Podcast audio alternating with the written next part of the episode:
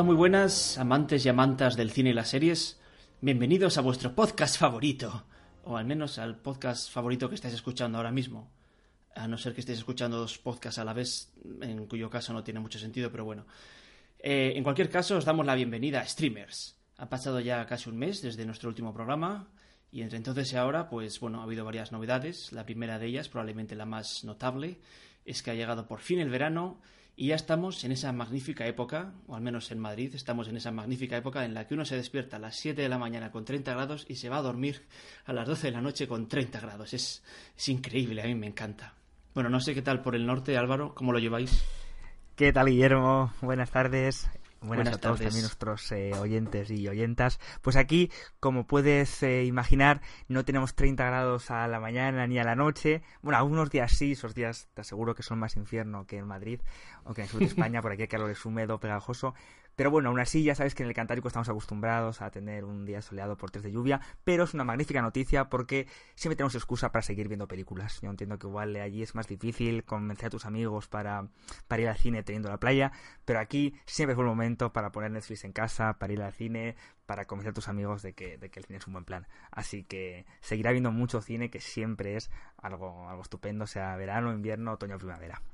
Y, tenía muchas ganas también, por supuesto, de, este nuestro segundo podcast, que espero que, os convenza tanto más que el, que el anterior y que os hablemos de cosas que, os interesen a todos. ¿Y qué tal? O sea, ¿has visto alguna peliculilla así que quieras recomendar que no, que no vayamos a hablar hoy?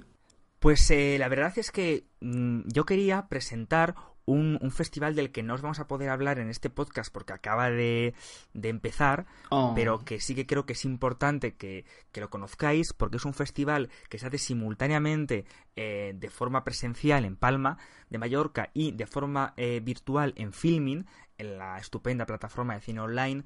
Y es un festival, la verdad, que se llama Atlántida Film Festival, que ya tiene varios años de recorrido y que nos da la oportunidad de ver películas inéditas en, nuestros cines o en nuestras plataformas y que son realmente interesantes, muchas de temática política europea, tiene varias secciones, eh, generación, identidad, memoria histórica, política de controversia, muros y fronteras, todo parece muy intenso, seguro que lo es, pero os aseguro que hay joyitas, por lo menos es lo que nos cuentan los privilegiados que ya se han podido ver, que parecen interesantes. Tenemos lo nuevo de, de Winterbottom, tenemos películas que han, que han triunfado en, en Siches, en, en es decir, ahí hay cosas interesantes. Así que demos una oportunidad y en el próximo podcast espero que podamos eh, hablar de algunas de ellas sin que haya pasado ya el plazo de, financiación del festival y así podéis recuperar algunas. Así que nos comprometemos a ver muchas de ellas y poder recomendaros próximamente cuáles de ellas eh, ver en filming. Uf, madre del amor hermoso, vaya, vaya ver en general nos acabas de meter. Bueno, sí, un poquito, pero bueno, mm, creo que estos festivales merecen la merecen esta, esta apuesta. Merecen la pierna, sí, sin duda. Pues yo nada, yo he visto eh, Jurassic World, the, Return of Nostalgia, o como sea que se llame, y bueno, no sé, me lo pasé bien en el cine, pero es de esas pelis de apagar el cerebro y tirar para adelante. Y ahora acabo de ver una peli que me ha gustado bastante y que se llama The Endless, El Infinito, aquí en, en España, se va a estrenar en Movistar Plus, si no me equivoco.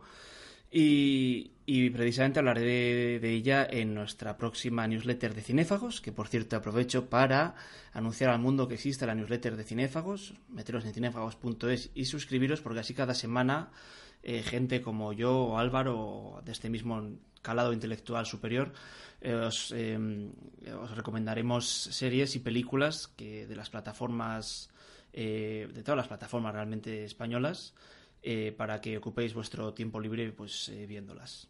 Así que nada, estad atentos a la newsletter.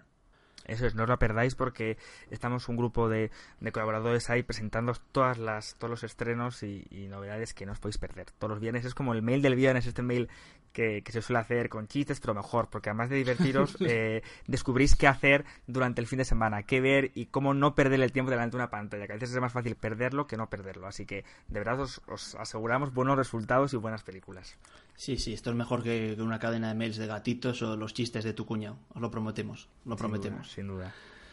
Pues nada, una vez dicho esto, pues ya sin más dilaciones vamos a, a meternos en harina y creo que solo nos queda presentarnos, aunque ya nos hemos llamado por el nombre muchas veces, pero bueno, en todo caso, una vez más, yo soy Guillermo. Yo soy Álvaro. Y aquí comienza Streamers. Segunda parte.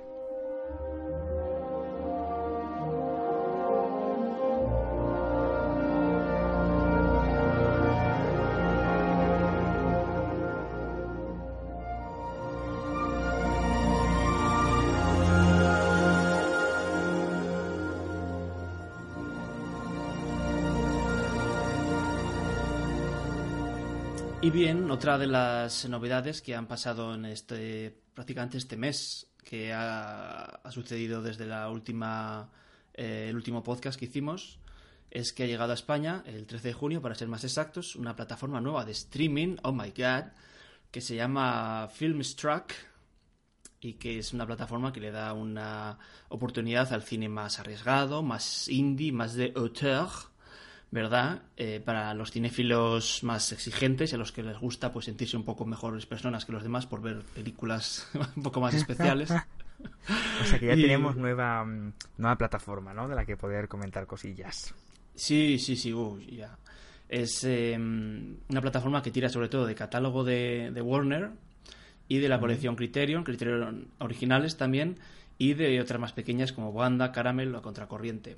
Es verdad, es verdad que empieza con un cataloguillo más bien pequeño, ¿eh? de 200 películas, pero bueno, se van a ir obviamente añadiendo todos los meses. Tenemos cosas de autores clásicos, Kielovsky, eh, Kubrick, eh, Bergman, Yasukiro Ozu y otros un poquito más, oh yeah, está ahí toda la, toda el armamento pesado, ¿no? toda la artillería pesada. Sin duda. Eh, es decir, no sin, segundos mm, intenciones, digo eso de artillería pesada. Sí, sí, sí. Y otros un poquito más modernos como Paul Thomas Anderson, que bueno, también pues muy disfrutable. Hmm. Em, y bueno, obviamente también va eh, este tipo de cine, este tipo de plataforma va a competir un poquito con Filming, ¿no? Que ya nos ofrecía un contenido un poquito más arriesgado, más indie. Pero bueno, este lo que tiene Filmstruck sobre todo a su favor es que tiene pues eso, muchos clásicos, ¿no? Y nada, ¿qué piensas del, tema, Álvaro? Pues por lo que me comentas, efectivamente me parece un competidor directo de filming, en el sentido de que es una plataforma orientada al cine considerado de calidad, a los clásicos del cine de autor, contemporáneo e histórico.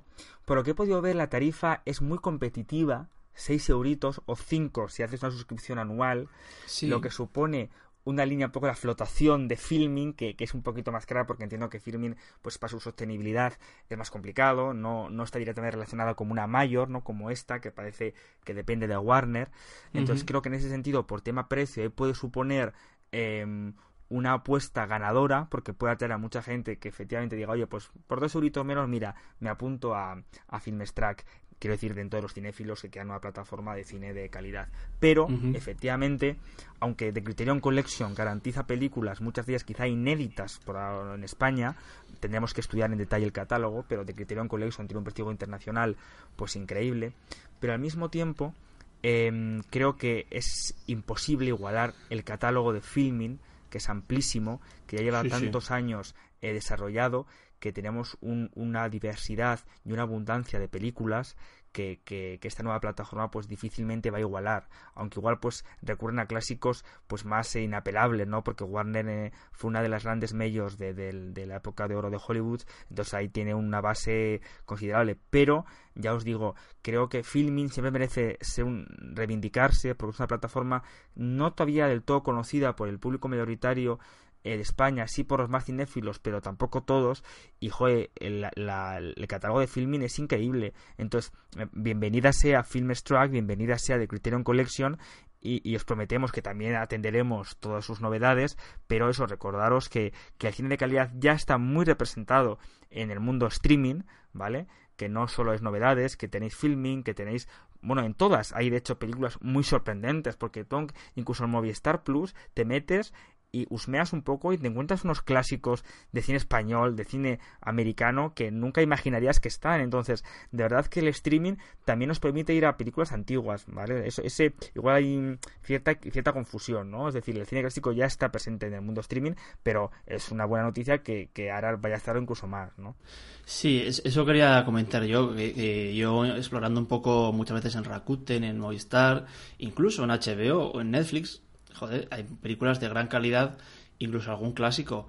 Y por eso me ha puesto un poquito histérico leer, mientras está haciendo preparación para dar esta noticia un poquito en profundidad, eh, que la frase que más se repetía en todas las noticias, en notas de prensa, era por fin habrá un servicio de streaming que satisfaga a los verdaderos amantes del cine. Eh, eh, que creo que es una frase de colleja y, bofetada, Desde luego. de, de, un alarde de pedantería y de desprecio por unas plataformas magníficas que nos dan un contenido increíble, pues muy grande, ¿no? Entonces, eh, bajemos el, el nivel de pedantería un poquito, por favor, que, que vale, está muy bien que haya una plataforma nueva con un catálogo totalmente inaudito hasta ahora, pero hombre, un poquito de respeto, ¿no? Por lo que hay y un poquito de humildad, sobre todo.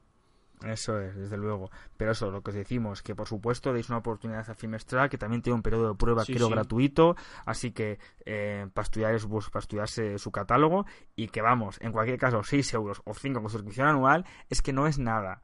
O sea, de verdad, cuando hay gente que el streaming aún no lo ve, es como para decirle, pero vamos a ver, ¿qué es lo que no ves? Si es que 6 euros te lo gastas eh, eh, en cualquier tontería todos los días. Y esto estamos hablando de pagar al mes 6 euros por tener un acceso ilimitado a un catálogo potente de películas que, que supone casi olvidarnos, esto ya lo haremos en otro podcast igual porque da un largo debate, eso de comprar DVDs, que yo soy el primero que tiene DVDs en casa, pero vamos a tutiplen, es como, joder, si tienes ya aquí todo el catálogo, es que ya digamos que, que, hace un poco absurdo, ¿no? Seguir almacenando copias físicas, hombre, por supuesto, para coleccionismo y para películas que de verdad nos gusten, ¿no? Pero vamos, que es que ya lo tienes todo aquí a un clic por 6 euros al mes. Efectivamente, yo por añadir a lo que estabas diciendo, únicamente apuntar que el periodo de pruebas de 14 días eh, y que está disponible, la app está disponible para Amazon TV, Android y e iOS. Y, por seguir con el tema de los de comprar en, en DVD, eh, vamos a pasar al, siguiente tema, ¿verdad? que está relacionado con el tema de comprar DVDs y el periodo de, tiempo que tiene que pasar, etc, etc. Efectivamente, y estamos relacionados con uno de los temas que abordamos en nuestro primer podcast. Si te acuerdas, hablamos del tema de Khan y de cómo el, elemento de conflicto principal entre Khan y eh, Netflix había sido precisamente la obligación que tenía Netflix de esperar un tiempo considerable entre el estreno en salas y poder lanzarlo a la plataforma online. Entonces, este problema también está en España y de hecho el país dedicó hace una semana y media un reportaje muy recomendable en, el que entrevistan a varios agentes y personalidades del sector audiovisual sobre los famosos 112 días, que es el plazo, en torno a cuatro meses, que se acuerda o se impone, o no sabemos muy bien qué, entre distribuidor y exhibidor para que una película desde su día de estreno pueda estar disponible en una plataforma online. Es decir, actualmente esto no depende de una ley, no hay como en Francia una normativa que regula específicamente y que aparecerá a ser objeto de modificación, sino que en España depende completamente del acuerdo que como que como ya podéis imaginar son súper transparentes entre eh, un entre la exhibidora y el distribuidor. ¿Qué pasa en España? Pues que el, los exhibidores es un, un, mercado muy concentrado en dos grandes compañías, Cinesa y el bueno, como lo es en muchos países, pero en España también. Y em, estas compañías, pues porque creen que si se estrenara muy pronto una película desde su, desde su llegada a salas, eso desincentivaría a la gente a ir al cine porque dirían, bueno, si lo voy a tener en un mes en Movistar, pues me espero. Entonces, como tienen ese miedo, pues claro, imponen que, que haya que pasar, que haya que, que tenga que transcurrir un tiempo razonable que ellos, pues ya te digo, suelen estimar en cuatro meses. Claro, esto para algunas películas, efectivamente, pues puede tener su sentido, porque hay, hay cintas que aguantan mucho en cines, pues grandes taquillazos, superhéroes o fenómenos como han sido este año campeones, que son películas que tienen un aguante increíble, ¿no? Porque eh, con el boca oreja y todo eso, pues eh, logran aguantar. Pero para muchas otras películas, esperar tanto supone perder a gran parte de su público potencial, porque eh, hay muchos espectadores que realmente eh, reciben muchos inputs publicitarios de películas independientes, pero claro, eh, si tienen que esperar pues casi medio año hasta entenderla en esto, pues ya están olvidados de la publicidad. Entonces, claro, muchas distribuidoras lo que piden o incluso lo que exigen es que a nivel europeo se aborde este tema porque creen que incluso habría alguna medida alguna resolución a favor de ellos en el sentido de que este tipo de acuerdos quizá vulneran la libre competencia. Creen que debería haber un, un marco mucho más libre en el que poder decidir pues cuánto tiempo tiene que pasar en general lo que, lo que se comenta en este reportaje es que, hombre, eh, esto está lejos todavía de acordarse o de llegar a un consenso, porque el mercado español aún pues depende muchísimo de las entradas de taquilla, de los cines, aún no es un mercado totalmente modernizado en cuanto a que el streaming sea algo extremadamente eh, extendido, aún no lo es, entonces pues el cine tiene un poder tan grande pues que es difícil que veamos una, un avance del streaming a gran niveles, pero sí que parece que ya hay una creciente pues toma de conciencia de este problema y de que y muchas películas de hecho algunas de las que vamos a hablar hoy más adelante yo ya he advertido que pasa que ha pasado mucho menos tiempo entre sus estrenos cines y su llegada a eh, a streaming. Por ejemplo, la islandesa Hearthstone, de la que hablaremos luego, creo que se estrenó eh, eso en, marzo y llegó, y hasta el Movistar en, a, finales de abril. O sea que creo que sí que va a haber una negociación más película a película en función de las necesidades o de la promoción de la que se pueda beneficiar esa película. Se parece siempre positivo, porque esto de esperar meses, lo que comentamos también en el anterior podcast, ya no tiene sentido, ya pues el espectador tiene más derecho a, a eso, a, a, ver el producto pues cuando quiera y cuando de verdad se le está anunciando, ¿no? ¿Qué opinas, Guillermo? Uf, yo pienso que este es un sector en el que todavía estamos eh, aprendiendo y efectivamente vamos a la cola, como bien se dice en el artículo, de lo que se hace en Estados Unidos. Eh, creo también, como dijimos en el anterior podcast, que está claro que si hay que hacer una apuesta hay que hacerla por el streaming. Eh, yo obviamente no soy un experto en economía, no entiendo exactamente cómo puede ser rentable esto para los, las productoras de películas, pero vamos, creo que obviamente si, si hay que apostar por algo tiene que ser por, por el streaming. Sin duda, sin duda. Y así creo que va a ser el futuro. La pregunta va a ser cuánto vamos a tener que esperar para ver esta apuesta firme y esta, y esta pues eso, toma de conciencia general de que, de que ya el espectador funciona de otra forma y de que el cine siempre seguirá existiendo, yo creo, no hay, no hay que considerar esto una amenaza, sino simplemente una alternativa complementaria que logra que el cine llegue a más gente sí. y, y, más tiempo. O sea, es que mm, esto es como siempre, que siempre hay un miedo a perder posiciones, un miedo a un enemigo, que en el fondo igual no te das cuenta de que el enemigo es tu amigo, o sea, es tu socio. Sí, yo es, un poco un eco también de lo que decíamos en el anterior podcast. Y ya por miedo a repetirnos no, no me va a extender mucho, pero eh, que hay películas, como dices tú, que, quizás no encontrarían su público en, eh, en una sala comercial porque la gente, porque son muy caras las entradas y la gente no quiere gastarse 10 euros en ver una película indie que no sabe si le va a gustar o no, prefiere gastárselos en pues ir a ver al día siguiente Los Vengadores, que al menos sabe que le va a dar un espectáculo para dos horas, y sin embargo luego eh, pues está en filming por 3 euros o donde sea. Pum, la compras, la descargas y dices, joder, qué maravilla de película. Jamás lo hubiera visto en el cine, pero qué maravilla de película. Y pues eso creo que que enlaza con lo que estás diciendo tú, ¿no? Que, es, una, es un canal magnífico para que la gente encuentre películas que quizás nunca hubiera, nunca, hubiera visto. Sin duda, sin duda, efectivamente.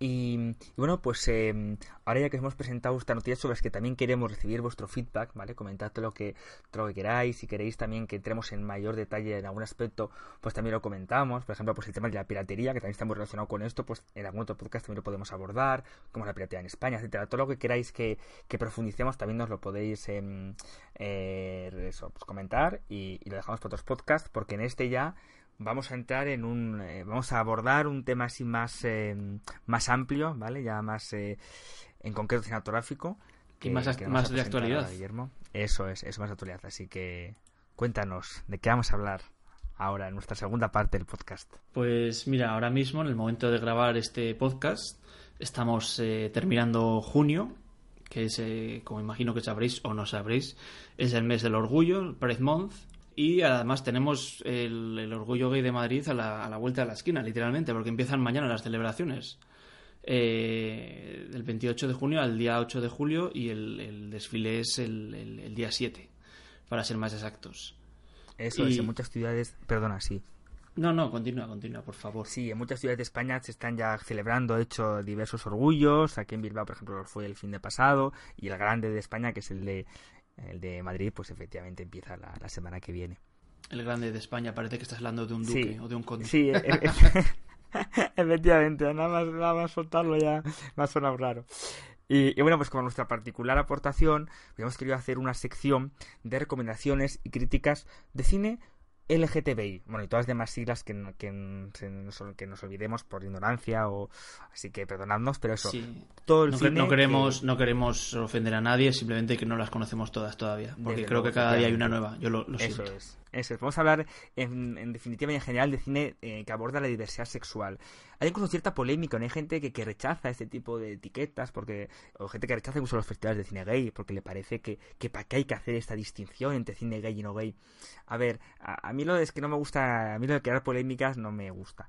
creo que es razonable, normal, lógico que, haya unas plataformas o por lo menos unos espacios de cine concretos que se dediquen a este tipo de películas, que es verdad que igual el criterio es más de tipo social que cinematográfico porque hay un cine muy diverso que, que, aborde personajes eh, gays, trans, eh, etcétera. Pero sí que creo que es interesante, por eso también lo vamos a hacer, pues un poco eh, hacer un marco general de cómo está el cine em, que se atreve con esta temática, cómo la refleja, cuáles son sus principales directores o quién muestra interés por ello y de hecho, pues justo eh, este mes pues hay un montón de estrenos en streaming, en cines en España, Em, de este tipo y queríamos hablar de, ellas. Las plataformas han subido mucho material de esta temática, así que dejemos los, los prejuicios a un lado, porque incluso en, muchos gays eh, o dicen odiar el cine gay porque les parece siempre triste, trágico. Eh, pues no, señores y señoras, eh, hay películas muy, muy diversas, como diversas son las orientaciones sexuales de las personas, así que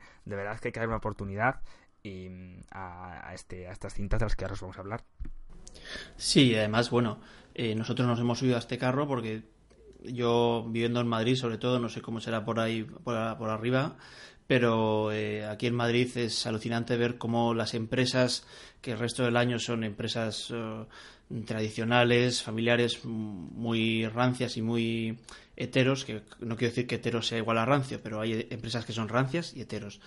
Y, ahora, sin embargo, durante el orgullo todas se visten con la bandera del arco iris y venden algún producto relacionado porque están intentando capitalizar desesperadamente de una festividad internacional que atrae mucho turismo, pues bueno, si ellos pueden eh, aprovechar este el tirón de este carro, pues nosotros también, maldita sea, porque encima lo hacemos con todo el respeto y con todo el apoyo verdadero. Eso es, eso es. De verdad que, que nuestro, nuestro propósito es eso, un poco ampliar horizontes en lo que la gente cree que es el cine em, con temática gay, porque hay mucho, diverso y bueno. Sí, Así que, efectivamente, si te parece, vamos a empezar con uno de los estrenos eh, en Netflix que, le, que, bueno que levantó mucha expectación en Twitter que comentó mucha gente que bastante gente ha visto porque también lo bueno de Netflix es que hay gente pues bueno que, que a ver la aplicación y dice venga a ver qué, qué veo hoy entonces a veces pues te encuentras películas que no esperabas o incluso eres más abierto en cuanto a, a la temática. No a mis ojos me comentan a mí ojo pues he puesto una película al azar y mira pues me he encontrado con Alex Strangelove es una película de temática gay y me, han comentado muchos y mira me ha gustado tal pues efectivamente ha sido una de las apuestas fuertes de Netflix para, para este para junio este estreno, que estrenó el, 8, el día 8 de junio, en mi cumple, de hecho, que allí estuve ahí. siempre tengo la costumbre de ver una película el, el día de mi cumple, y este año fue esta. Eh, me acuerdo que un año fue Diamond Flash de, de, de este hombre, de Bermud que la verdad es que hay, también creo que se estrenó en film en ese día, madre mía, era, aquella era demasiado bizarra para un día de cumpleaños. esta, esta, en cambio, creo que, que está más adecuada a mood de, de día de cumple, ¿no? Entonces, pues bueno, Alex Strangelove es una película de Chris Johnson, que es un director eh, que ya, nos ha traído a la cartela de España varias películas, Wilson, The Skeleton Twins, que eran un poco comedias ácidas, tragicomedias americanas eh, tipo indie, que bueno, pues se gustaron a buena parte de la crítica y ahora pues un poco se descuelga o bueno, o, nos sorprende con una película de, de instituto, una comedia de adolescentes eh, muy contemporánea, es decir, yo creo que, que está muy, muy al día de, de, lo que se cuece ahora, porque bueno, se trata un poco la confusión, eh, la orientación sexual, de hecho hay varios chistes relacionados con eso, con, con todas las letras de LGTBI, con la llegada del poliamor. La película quiere contemporizar mucho con los tiempos modernos, pero lo hace un poco en un esquema de, de comedia de instituto clásica, ¿no?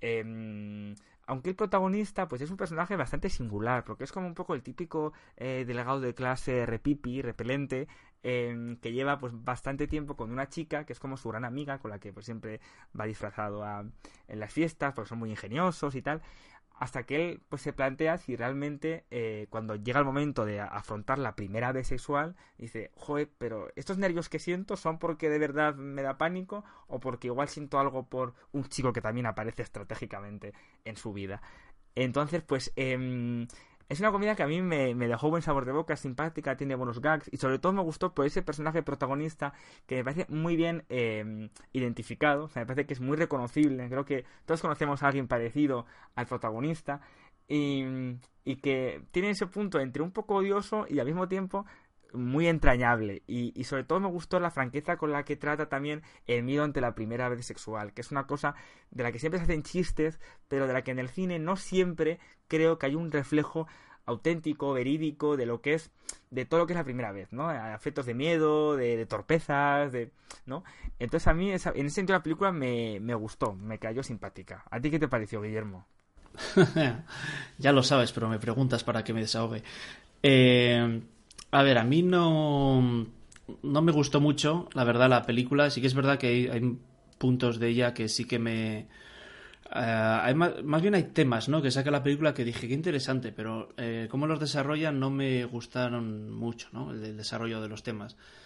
Eh, uno de los temas, por ejemplo, es el hecho de que está ambientada en, una sociedad moderna, muy abierta, en la que, como bien dices, eh, todos los temas del poliamor, la sexualidad están perfectamente bien aceptados. Eh, nadie tiene ningún problema con alguien que sea transexual, homosexual, bisexual, asexual, eh, lesbiana. No, eso es algo que está perfectamente aceptado.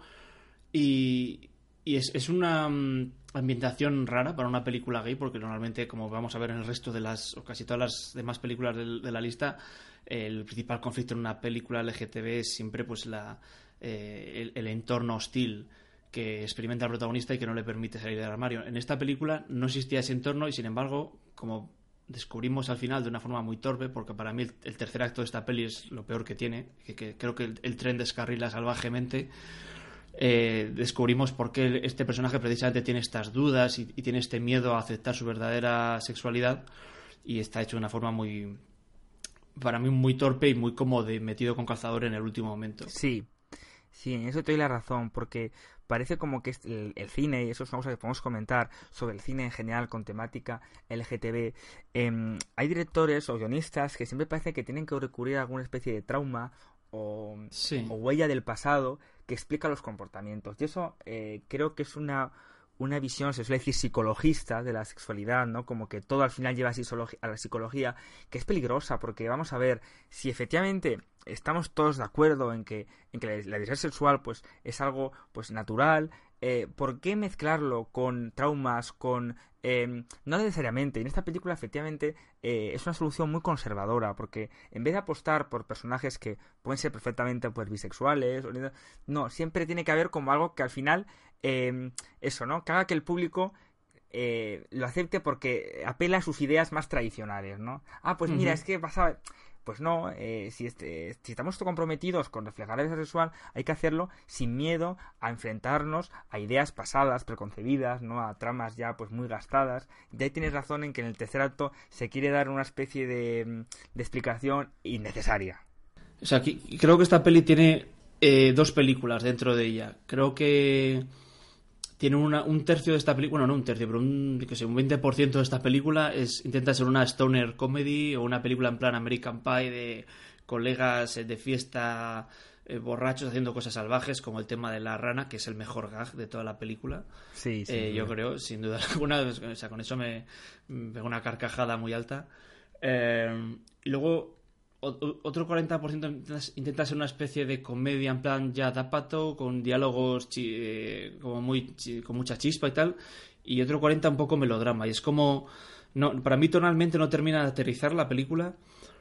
Eso sí, lo bueno, por hablar de lo bueno de la peli, actores muy buenos, como has dicho tú, el personaje principal es un personaje muy adorable y está muy bien interpretado aunque yo a diferencia de tuya pues no he conocido nunca a nadie así en la vida real, pero bueno, me, me, cayó bien, dije, bueno, al menos no tiene muchos matices el personaje. Sí, eh, me gustó la, la chica también, la, chica tiene muchos, también no, es la típica... Mm, o sea, tiene, está muy bien explorada, digamos, ¿no? Eh, no una vez que se entera de los problemas que está teniendo el novio, pues no le rechaza. Bueno, tampoco quiero hacer muchos spoilers, no estoy intentando hablar sin hacer muchos spoilers, pero creo que estoy fracasando brutalmente. Entonces, digamos que es, eh, es, poco eh, convencional en ese sentido. Eso es. Y, para mí, el, chico, digamos que es el interés gay de la película, eh, al cual hemos visto antes en Alter Carbon, por cierto, en la serie Alter Carbon. Sí. para mí, a mí me pareció un tío absolutamente magnético. O sea, cuando está en pantalla y hablan eh, él y el protagonista sobre pues la indecisión sexual del protagonista para mí es la mejor parte de la película es la parte más madura y la parte más mejor escrita y, más interesante de la peli. O sea eso para mí esos son puntos que no, quiero decir que la peli sea mala yo creo que merece la pena verla aunque solo sea por la temática que trata y cómo soluciona algunas algunos tópicos de este tipo de, cine. Pero bueno que tiene unas faltas que para mí no no, no, no pude hacer la vista gorda con ellas Efectivamente. Y además has comentado, has comentado, perdona, el, el personaje de la, de la chica protagonista. Y es que también hay que, tenemos que mencionar algo sobre ella y sobre la actriz que la interpreta, ¿no? Porque nos llama la atención este mes esta mujer que se llama, ¿cómo se llama? Madeleine. Madeleine, Weinstein. Weinstein. Porque no es la única película eh, la que ella es protagonista que ha llegado a las plataformas. no, y no solo no es la... Por cierto, nota partes, a mí me recuerda mucho, mucho, mucho a Lady Gaga, sin maquillaje. Sí, sí, efectivamente, yo también lo pensé. Fíjate que no me acordaba de Lady Gaga, pero yo también pensé su parecido, sí, cierto. Pues sí, a mí me, yo me estuve recordando todo el rato a ella, eh, precisamente ahora que Lady Gaga se está convirtiendo casi al 100% en una actriz, porque la vamos a ver dentro de poco con eh, Bradley Cooper en eh, Star is Born. pero dejando este lapsus aparte, también la hemos visto en una película en la que interpreta a un personaje diferente en su psicología y personalidad, pero similar en cuanto al destino que corre la pobre chica, y es que tiene el peor ojo del mundo para encontrar novio. Y la película se llama Beach Rats. Eh, una película para mí muy diferente en, tono y obviamente en, eh, en, el desarrollo de la historia de Alex Strangelove, porque trata eh, sobre otro personaje también. Es otro coming of age de un personaje eh, un poco confuso con lo relativo a su, sexualidad. Eh, pero en, mientras que en Alice Strangelove el personaje estaba inmerso en un ambiente súper abierto y liberal eh, en lo que respectaba a su posible homosexualidad, bisexualidad o lo que fuera sexualidad. En este caso nos encontramos con un chico de Brooklyn que vive en un ambiente de tíos duros, porretas, abandonados, adolescentes que solo piensan en eh, enseñar sus musculitos en la playa y en la feria para cazar chicas. Unos pandilleros total de, manual, sí, sí. unos pandilleros que tienen más de vagos y de porretas realmente que de, que de nada amenazante o relacionado con ningún tipo de mafia. Y es el segundo largometraje de Eliza Hitman, después de It Felt Like Love, que yo, por cierto, decir que no he visto, no sé si tú habrás visto ahora. No, ah. tampoco pude verla, no sé si de hecho llegó a España, pero también creo que tenía compartida ese punto, ¿no? De ser un coming of age, ¿no? Una película de iniciación, etcétera, femenina, ¿no? En ese caso, creo. Y también tiene unas ideas, esta película, muy... Bueno, Alexis Strangelove, a pesar de tener ese envoltorio de comedia, tiene un par de ideas muy duras y que de hecho están muy bien representadas en la película con la crudeza y la incomodidad que, que se merecen y que es la, pues, la incapacidad del protagonista de, de encontrar excitación sexual en una sexualidad que no es la suya. Eh, aquí también está representado ese dilema, ese conflicto, pero creo que la resolución del mismo, estás de acuerdo conmigo, que es mil veces más patético y, y, oscuro y, satisfactorio. Más esta película se atreve con un, con un tema que es muy interesante porque eh, porque está marcando las, las nuevas formas de relaciones sexuales hoy en día, que es el tema de las aplicaciones de virtuales de, de, citas, ¿no? De ligue y de encuentros sexuales, que es a las que recurre el protagonista, ¿no? Para, para consumar, pues eso, relaciones esporádicas con, con hombres mayores. Y, y, creo que ahí dan el clavo, porque efectivamente cualquier película yo creo que de esta temática, que no haga, aunque sea una mención a estas nuevas formas de relaciones, pues no, a, mí, fíjate, no me resulta del todo creíble. Porque Cierto. Eh, están tan extendidas que ya forman parte de, de, lo que es el proceso de, además creo que en el caso gay particularmente, creo que es la forma, pues eh, todavía no hay estudios sobre esto, pero seguro que llegarán, la forma predominante la que hay de, de, tener las, las, primeras experiencias o por lo menos los primeros chats, los primeros eh, un poco abrirse a, a, lo que hay, ¿no? en el mundo gay. Entonces, en eso la película, aunque lo enfoca desde una perspectiva muy oscura, ¿no? Un poco perturbadora por esa diferencia de edad entre él y los otros hombres, por los lugares donde son las citas, eh, da una visión oscura, que es igual la visión más fácil, porque obviamente, pues, las citas de este tipo, pues, hombre, la gente lo primero que le evocan es con un poco de peligro, un poco de, ¿no? De oscuridad, pero desde luego sí que es una realidad, y es una realidad que esta película se atreve a reflejar, aunque sea igual de una forma un poco, eh, muy así eh, trágico, inquietante, que, es igual lo, más fácil quizá, ¿eh? pero bueno, que también mm, apoya la tesis ¿no? de, la, de la película. Sí, efectivamente. De hecho, hay, un momento en el que el personaje explica por qué es así y no de otra manera, que no lo voy a desvelar. Y es muy triste en el momento en el que es. en las pocas veces en las que el personaje se sincera, porque es un personaje muy parco en palabras, y de hecho es, algo que queda representado en la realización de la película. Es una película, al igual que la próxima película de la que vamos a hablar, es una película con un diálogo bastante escaso.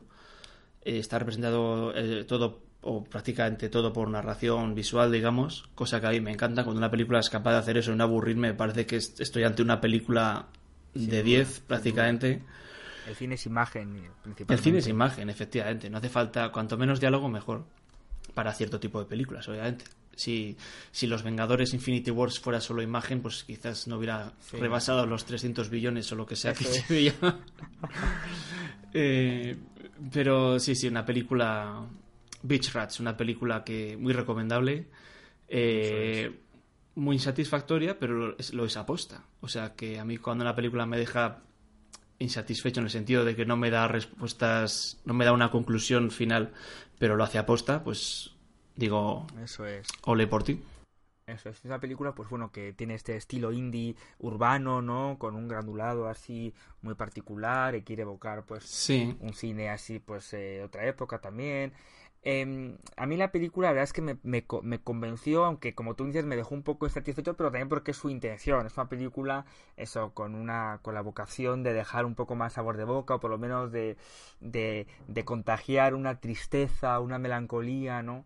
Eh, que algunos considerarán que quizás está un poco pasada de moda, porque, porque ya hemos visto muchas películas así. Igual es ese tipo de película que mucha gente, muchos gays rechazan porque les parece que, que se queda con lo malo, ¿no? Con lo más triste. Pero es que, lamentablemente, sigue habiendo muchas historias como esta.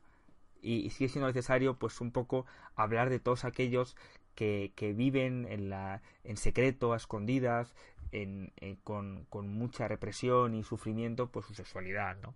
Y además es que el protagonista aquí, sobre todo por el actor, que me parece que es estupendo y tiene una sonrisa así triste, que creo que refleja perfectamente el espíritu de la película.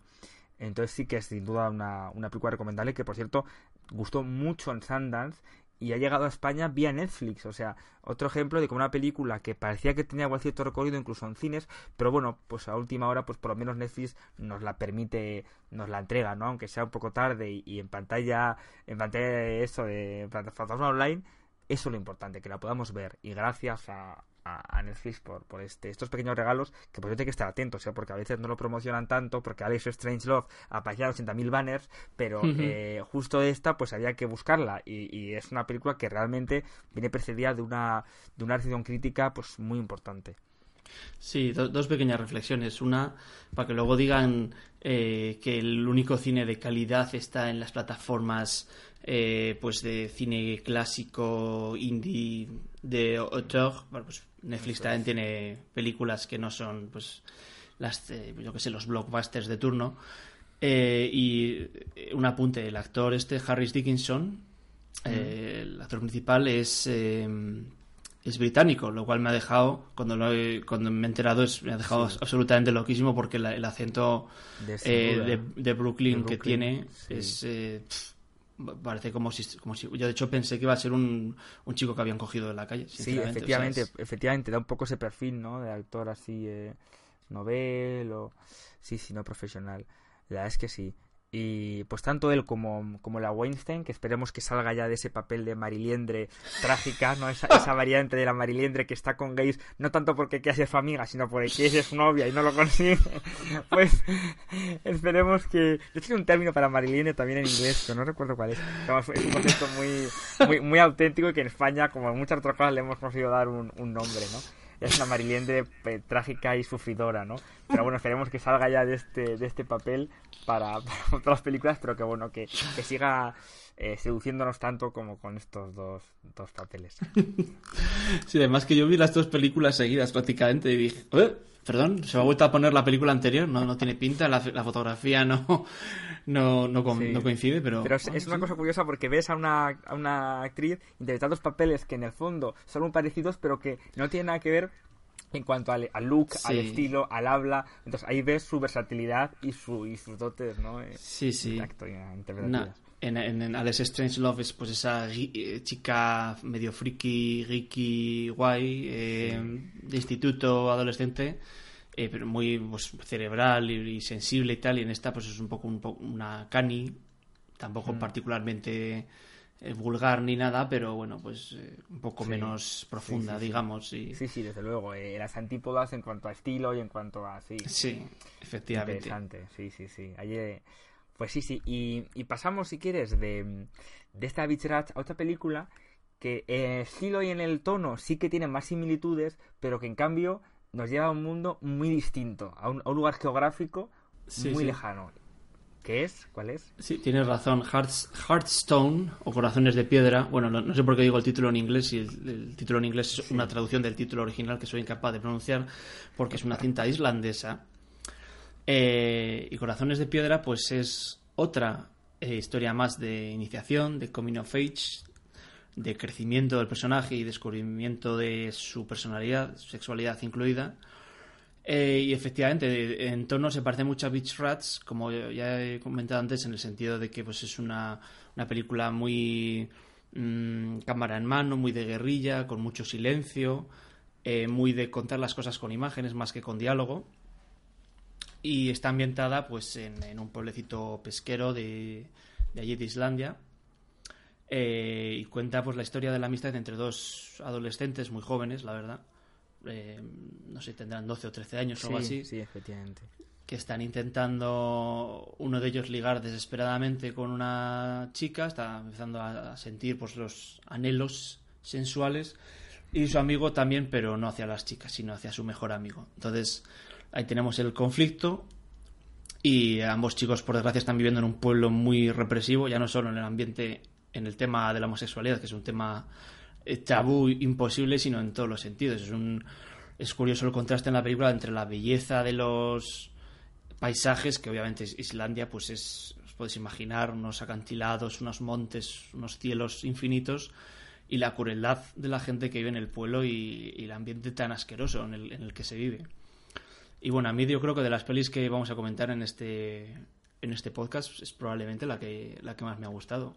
Porque, no sé, me ha tocado un poco la fibra sensible. Y sí que es verdad para mí en particular tiene algún defectillo en cuanto a... Eh, de nuevo, el tercer acto de las pelis es que es muy difícil. Es, muy difícil de terminar la película igual de bien que la has empezado. Y a mí me parece que eh, en cierto momento se encalla la película y no deja de...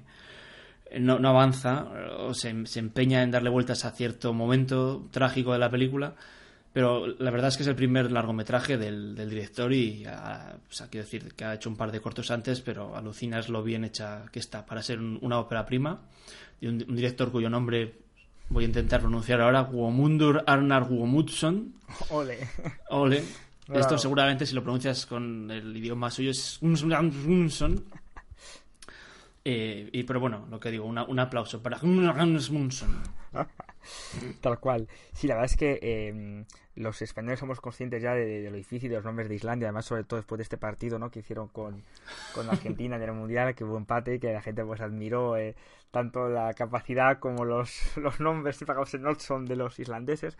Y la es que Islandia tiene ya dos motivos para, para un reconocimiento internacional, no ya por el fútbol, que han demostrado ser mucho más aptos de los que muchos les creían, incluso siendo mmm, semiprofesionales, algunos de los futbolistas, pero también con el cine, porque efectivamente Hearthstone es, digamos, la tercera joya, yo diría, o la cuarta, de una cosecha muy buena de cine islandés en los últimos dos, tres años. Y además En, un, en unos enclaves, bueno, que entiendo que son los mayoritarios en Islandia, ¿no? Estos pueblos, estos perdidos en páramos, ¿no? Donde en invierno siempre es de noche y en verano siempre es de día, pero con una luz así como sepulcral, así un poco apagada. Porque hace dos años, o ya son tres, dos creo, en San Sebastián ganó Sparrows, Gorriones, una película que yo nunca me cansaré de recomendar, aunque fue una concha de oro discutidísima, que muchos no entendieron, yo no entendí perfectamente, no sé aquí por presumir de... Pero es una película que a mí me tocó también en el corazón te recomiendo enormemente, que es también un coming of age, es una película de un adolescente que le, por cuestiones de separación de sus padres, pues tiene que ir a vivir con su padre alcohólico a un pueblo de perdido de Islandia, él pues eh, canta en un coro, tiene digamos es su refugio espiritual y allí efectivamente pues se enfrenta como un poco se enfrenta a los protagonistas de Hearthstone pues a un entorno represivo, muy conservador, muy cerrado, es una película conmovedora y eh, Hearthstone tiene muchísimas similitudes con ella. Luego también hubo una Corazón Gigante que es también de un hombre así un cuarentón, así muy solitario que también entra en una relación, bueno, con corazón gigante también en torno a corazones y que también es muy buena. Y ahora llegamos a Hearthstone que también consiguió creo que el premio en Venecia eh, dentro de la categoría de, cine con temática gay y que como tú bien dices es una que respira buen cine, o sea ya solo por, por la fotografía, por los movimientos de cámara, es una película elegante, con se ve con un con, con alguien detrás de la cámara que controla lo que es el cine y cómo eh, transmitir con imágenes unos sentimientos que en este caso pues efectivamente son el miedo, el amor, el secreto y, y que tienes también tu razón en que en el último acto te vuelve un poquito más convencional o por lo menos todo parece que ya lo habíamos visto antes y encima hay un problema con el metraje que sí es excesivo también en mi opinión. Pero como tú dices es una película creo que muy auténtica eh, y sobre todo eso con un con una fotografía que se ajusta perfectamente a lo que quiere decir y que y que no se da la impresión de estar en una, una película con empaque de verdad eh, donde se ha cuidado todo mucho donde los actores están genial y que nos lleva a eso a un mundo muy perdido, contemporáneo, pero muy perdido en un país y en un lugar, eso, pues muy distinto, aunque por otro lado la situación que refleja es la situación, es una situación que, que, se vive en muchos sitios del mundo, que se sigue viendo incluso en España. Bueno, bueno, eh, obviamente, sí, sí. Eh, en muchísimos pueblos de España o incluso en muchísimas ciudades de España que no tampoco aunque podamos presumir de ser un país muy liberal y muy abierto tampoco hay que engañarse y, de hecho eh, lo muestran últimos eh, los últimos acontecimientos no de agresiones y bueno en fin el, que es diferente sigue sufriendo la represión y el rechazo de, los otros ¿no? sí sí vamos yo estoy completamente convencido que incluso sin irte a, a pueblos perdidos hay barrios de Madrid en los que no se puede pasear cogido de la mano un chico con un chico, una chica con una chica, o sea, no hace falta ni siquiera irse al ambiente rural, o sea, aquí nos gusta mucho el orgullo mientras eh, dura el orgullo gay y nos dé dinero, pero ojito, en fin, voy a salir de este tema porque no tiene nada cinematográfico y es muy polémico, pero hay, hay, que dar. Debería serlo, eso es. Y bueno, recordad que, que Hearthstone está en Movistar Plus y en Filming también para ver. Y vamos a pasar a otra película que también, en otro país, pero que también tiene una localización parecida, ¿no? A, este mundo rural de Islandia. Sí, efectivamente. Tenemos la británica eh, Tierra de Dios, eh, una película... Mira, he dicho antes que fue la, mi preferida eh, Hearthstone, Corazones de Piedra, de la lista. Esta quedaría en un segundo lugar muy cercano porque también me pareció, de nuevo, al igual que Beach Rats, al igual que Hearthstone, eh, película profundamente visual, película a la que no la sobra ni un plano, perfectamente bien calculada desde un punto de vista visual, eh, sobre un romance bastante inusual entre un eh, chico de granja y su, em, su, ayudante durante una época, un chico rumano, que no solo tiene que superar las barreras, digamos, de, pues de la homofobia propia que puede sentir el chico, o, de la negación de su condición sexual, sino además de la, del racismo. Y obviamente está también situada en un ambiente rural donde la homosexualidad no existe, no se habla de ella, es impensable. Y además tiene algo que no tiene Hearthstone y, o Beach Rats, que va, pues, pero sobre todo Hearthstone, ¿no? que está ambientada en un ambiente similar, que es que es una película, por alguna razón, eh, muy cruda y muy bestia. Tiene ciertos planos no aptos para eh, estómagos salvajes, ya no hablo de Perdón, para estómagos salvajes, no, para estómagos sensibles. Estómagos salvajes, eso es lo que tienes después de comer un mexicano. un, buen título para alguna película así de... Estómago salvaje, corazón salvaje, estómago salvaje, es la secuela. Eh, toma nota, David Lynch. Me gustaría, yo creo, como, como primera idea de script. Bueno, sí, lo que está. Simplemente eso, decir que, que me sorprendió porque tiene un par de planos pues, de lo que es la vida en una granja realmente que yo creo que tienen bastante profundidad y carga simbólica dentro de la película y, que creo que le añaden un puntito curioso que, yo creo que le beneficia. No sé tú, ¿qué, qué, pensaste tú de esos planos mm, sangrientos y pues que tiene en ciertos momentos? Pues es una película, em, está muy bien que comentes este punto, porque yo la describiría como una película eso, para chicos duros con corazones blandos, o sobre todo para aquellos que aman este cine british eh, que juega un poco en dos ligas. Por un lado, en la de un realismo social bastante fuerte, porque aquí efectivamente refleja pues la pobreza, la precariedad, las condiciones en las que se vive todavía en el mundo rural, ¿no? de una forma muy cruda, con imágenes efectivamente de los animales, de las, de las eh, tareas diarias, pues desde luego que no se ahorra ni un solo gesto, pero que por otro lado también tiene ese punto final romántico, porque incluso aunque la relación de los protagonistas te pueda parecer inverosímil o, incluso curiosa, ¿no?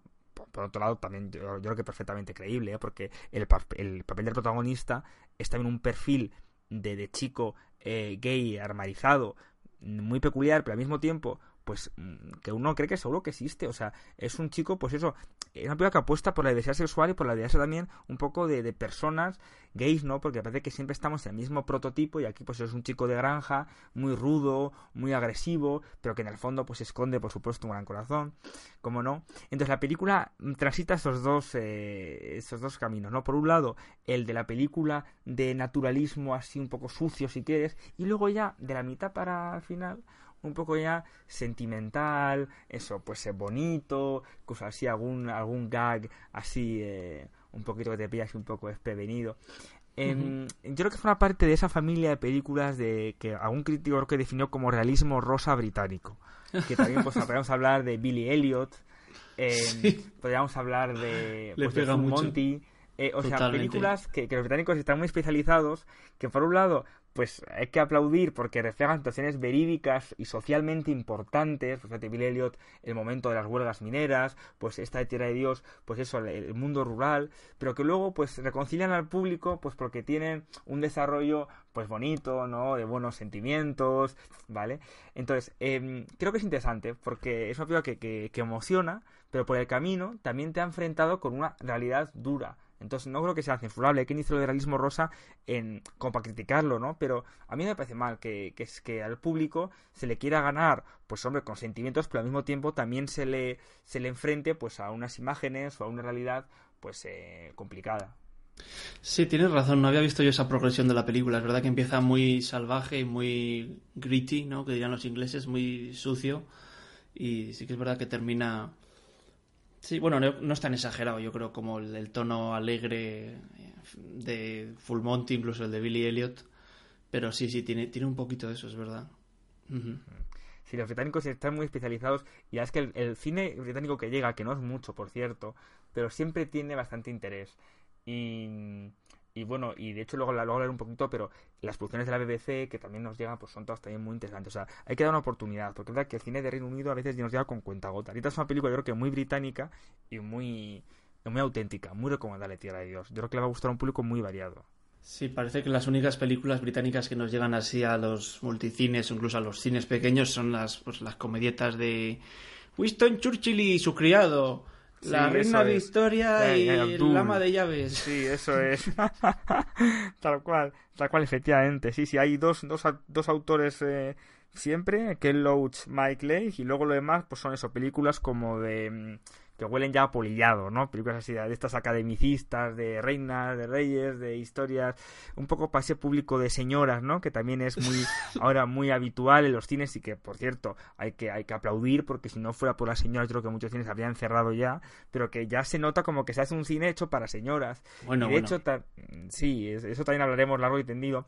También me gustaría aprovechar para hablar eh, de otra película de hace igual dos años, que igual también viste Guillermo Pride, esta película británica que reflejaba también precisamente el encuentro entre unos mineros y, el movimiento gay para, para, defender la causa de los años 80, eh, que es una película que a mí, fíjate, no me gustó. Y de hecho hubo quien, quien incluso que me dijo, quien hizo un comentario, porque hizo una crítica muy dura en Cinéfagos, y que dijo, pues este es un homófobo, tal, a ver, lo que diferencia Tierra de Dios de Pride, que es una película que, que, por cierto tuvo muy buenas críticas, que yo tampoco entendí muy bien por qué, es que Tierra de Dios, aunque tenga ese puntito rosa, así que sentimental, te la crees.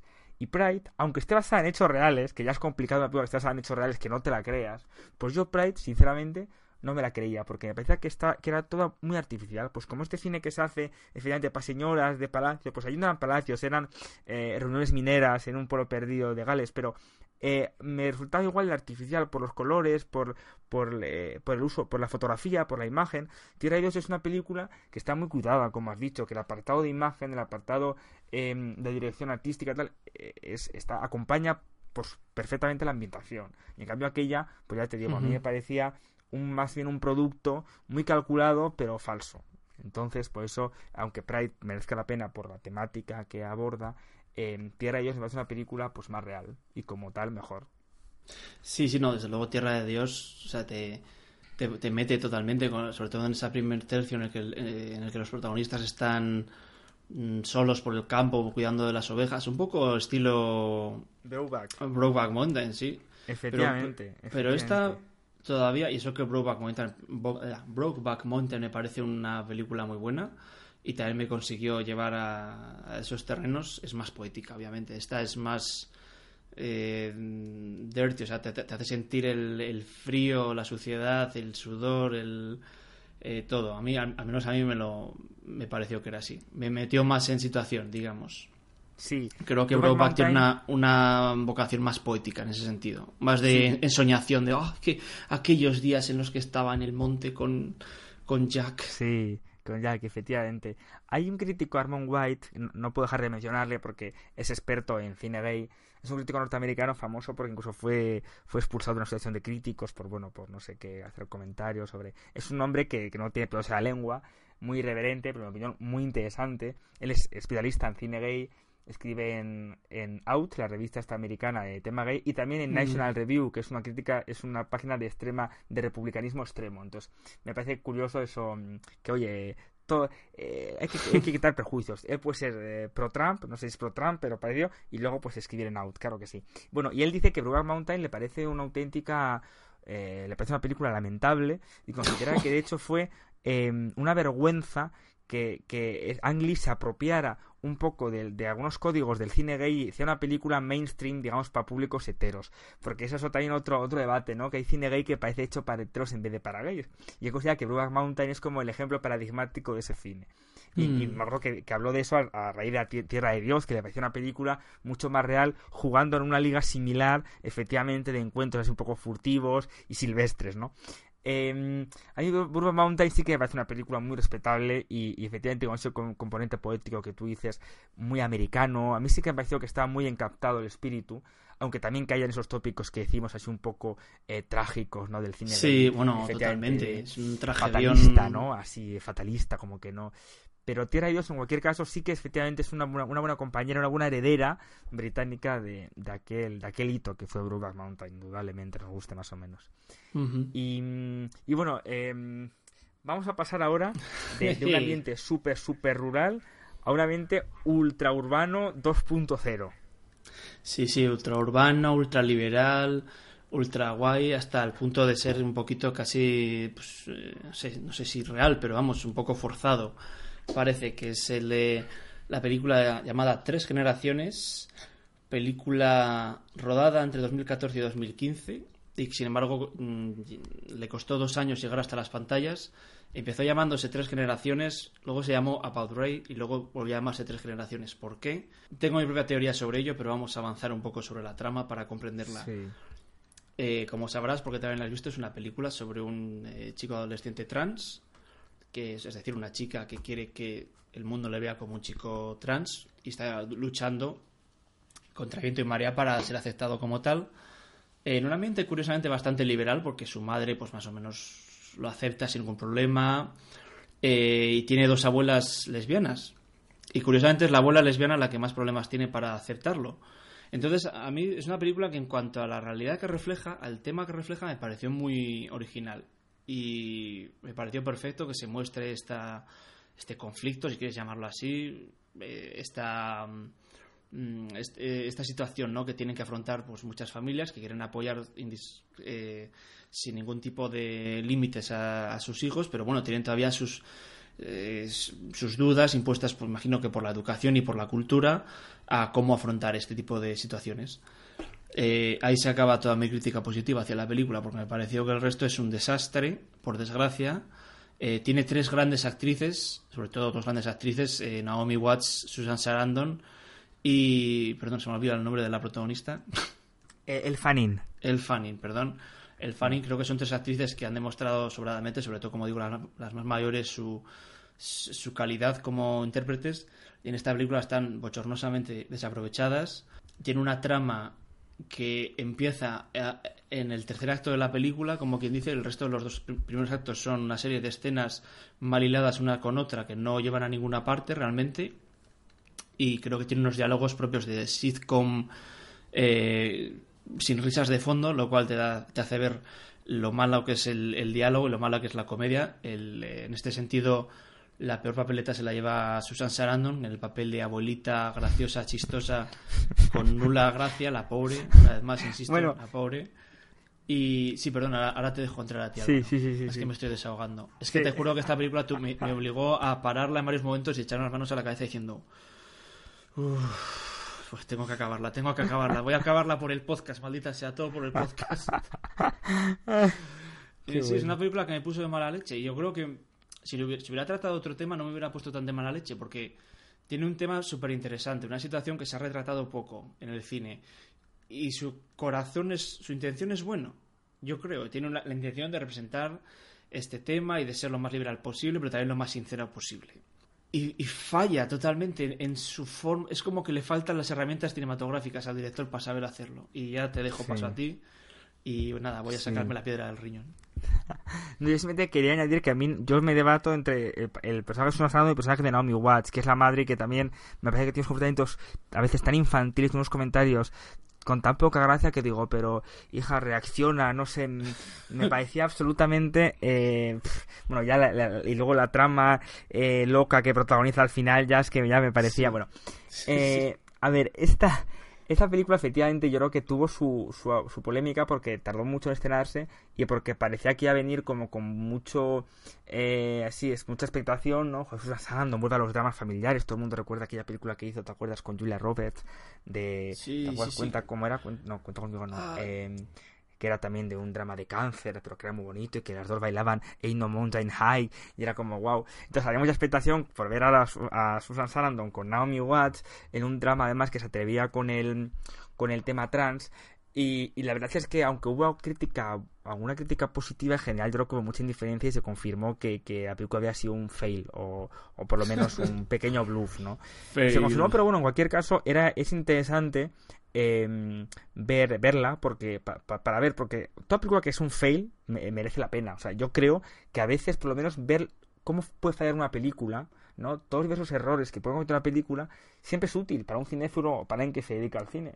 Yo hago un pequeñito excursus, pero no que olvidar de la película tan fuerte, tan cerca de Tom Hanks y, y esta mujer, Sandra Bullock, ¿vale? Que estuvo nominada al Oscar porque parece la película más aberrante, de las más aberrantes que se ha hecho en el cine. Y eso que está Stephen Daldry, bueno, todos son buenísimos, pero se cometen unos errores tan de base y tan tremendos que la arruina. Y esta de tres generaciones tiene unos errores considerables, como tú bien dices, que es una especie de un ambiente así liberal, moderno, pero que resulta más repelente que verdaderamente admirable, porque hay uno, joder, dice, joder, qué bien, la abuela la entiende, la abuela es lesbiana, ella la entiende, aunque luego ves que efectivamente que eso está bien, la abuela es lesbiana, pero eso no necesariamente indica que ella sea tolerante o comprensiva. Sí, que es interesante. eso es muy interesante, sí, estoy de acuerdo.